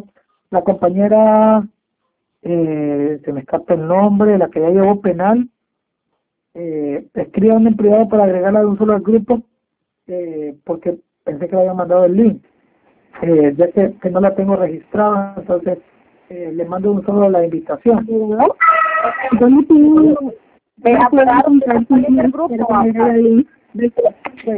Permiso. Fabiola me consultó algo, pero me, me participan otras personas y no escucho. Primero Paola y después sigue la, la siguiente compañera, por favor, que no escuché ninguna de las dos. Abogado, disculpe, ¿a qué número le puede escribir para que me puedan agregar al, al grupo de WhatsApp? 3319-3307. Permítame, permítame, permítame. 3319-3307. Manuel es abogado, ayer ahorita 3319-3307, ¿verdad? Es correcto. Compañera Judy o Marta, Marta creo que fue que me participó después. Era lo mismo, abogado, me sale en el grupo, pero ya noté su número ahí. Ya le escribo. Ah, ok, muy bien. Compañera Judy.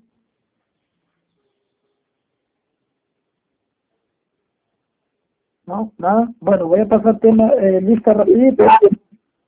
Ah, dígame. Eh, apagó su micrófono, no lo escucho.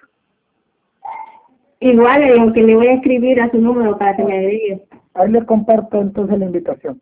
Muy bien, activen su micrófono, voy a pasar lista rapidito y así quedan libres para almorzar. Eh, Alba Daniela Rivera. Presente, abogado. Cristina Manzanares. Presente, abogado. Ana Cristina Alvarado. César José Tejada. Presente, abogado. Cindy Diana Fernández. Cristian Javier Díaz. Presente, abogado. Delmi Arely Peña. Doña Manuel Medina. Edwin Sagrario. Presente. Cadera Lidia Corrales. Fátima Melissa Paguada. Presente, abogado. Henry Portillo. ¿Fabiola qué dijo? Sí, ya, ya, ya la pasé, Fabiola. Henry, Henry Noel Portillo. Presente, abogado. Presente. Gerson Renato Martínez. Presente, abogado. César Natanael. Presente. Gracias María. Presente, abogado. Heidi Noemí Hernández. Presente. Ingrid Mariela. José Enrique. Presente. José Ramón. Jocelyn Patricia. Presente, abogado. Presente, abogado. Yo soy el presente. Julio Ariel Castro, sí, ¿verdad? Keila Yulisa Palma. Presente, abogado. Y Daniela. Presente. Don Luis está con nosotros, ¿verdad? Mariela Alejandra. Marcela, dijo. Mariela Alejandra. Ah, no, Marcela. Alejandra. Sí, sí. María Fernanda. Presente, abogado. Marta Isabel. Presente, abogado. Ayla Yo- Yolivet. Regina Elizabeth. Presente, abogado. Rubio Armando Castellano. Presente. Ana Melissa. Presente, abogado. Bianchi Coribet, sí, ¿verdad? Johanny Isamar. Presente. Presente, abogado. Jody Marisol. Presente. Julia Abigail. Presente. Adon- Don Adonai. Liliana Raudales. Presente, abogado. Muy bien. Eso sería todo por hoy. Nos vemos siguiente Abogado. Te escucho. Eh, Regina Elizabeth, no, no escuché yo, se me pasó lista. Vamos a ver. Regina. Sí.